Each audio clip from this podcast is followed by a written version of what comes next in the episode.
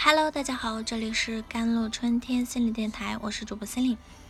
今天跟大家分享的文章叫做《孩子真正的起跑线是父母提供的一个被允许、被接纳、被理解的爱的环境》。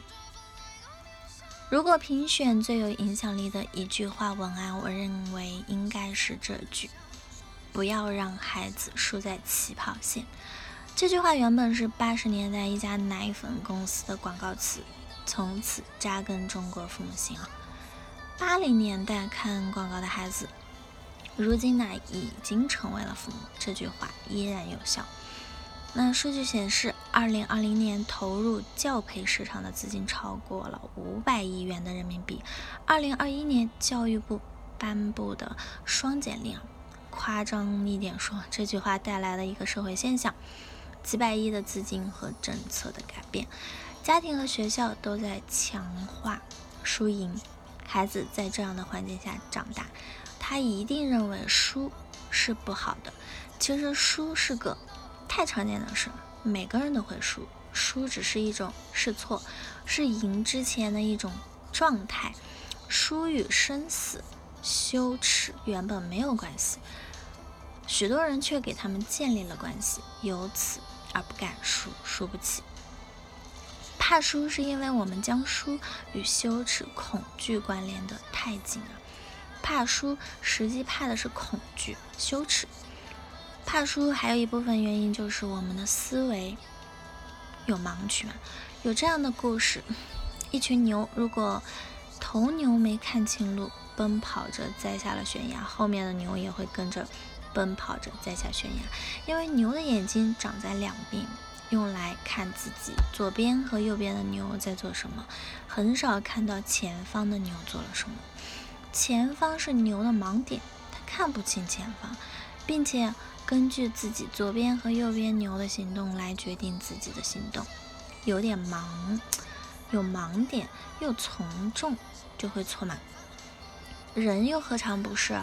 每个人都是多方面的复杂的个体，参与竞争的只是他的其中一面，另外呢的人能看到的也只是他其中的一面。我们思维的盲区就是习惯于把这其中一面当成了全部。如果我们能将人理解为多面的、复杂丰富的个体，我们就能理解参与竞争的只是其中一个面，输赢也只是在这一个层面。除了这个层面，还有许多层面，可能这个层面是输，其他层面是赢。那么综合起来，这边输了，我还有那边赢啊。如果能看到全局，输赢对我们的影响就没有那么绝对了。比尔盖茨的前半生妥妥的人生赢家，是别人看得到的，别人看不到的婚姻破裂，让他成为经营亲密关系里的人生输家。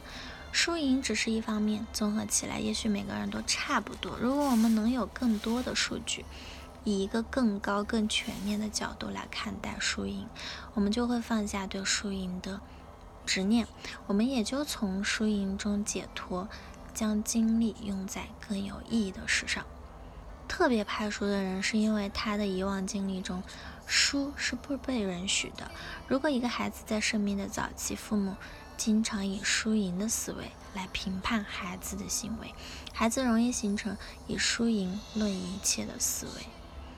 特别怕输的人，也是因为在他的过往经历中啊，暴露输弱错的时候，没有得到过安慰和理解。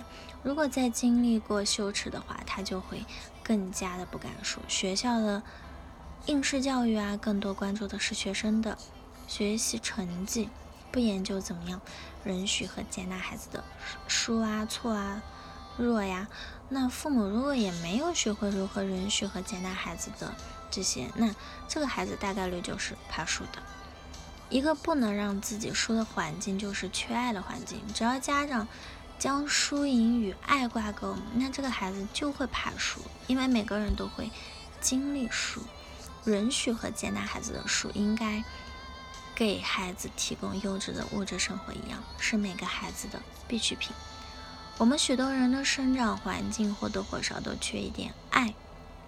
我们都或多或少的都怕输，所以那个因为怕输的广告词才会引发一个社会现象：不要让孩子输在起跑线上。这句广告词被奶粉公司用来宣传，不要让孩子输在健康的起跑线，又被教培行业用来宣传，不要让孩子输在成绩的起跑线。